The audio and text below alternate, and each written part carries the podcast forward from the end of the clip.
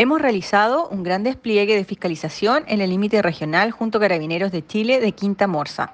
Esto, por supuesto, enmarcado en la red sustenta. Y si bien es cierto, estas fiscalizaciones y los diversos controles han dado muy buenos resultados, como ustedes han podido ver, hemos podido además detectar el transporte de varias toneladas de recursos ilegales.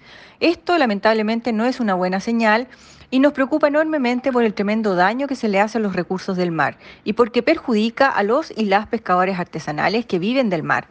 Queremos hacer un llamado como Servicio Nacional de Pesca y Acuicultura a la comunidad a consumir recursos de manera responsable y también los dejamos, por supuesto, invitados a visitar nuestro portal web caletaenlinea.cl en el que van a poder encontrar ofertas de pesca legal que están disponibles en las diferentes caletas del país.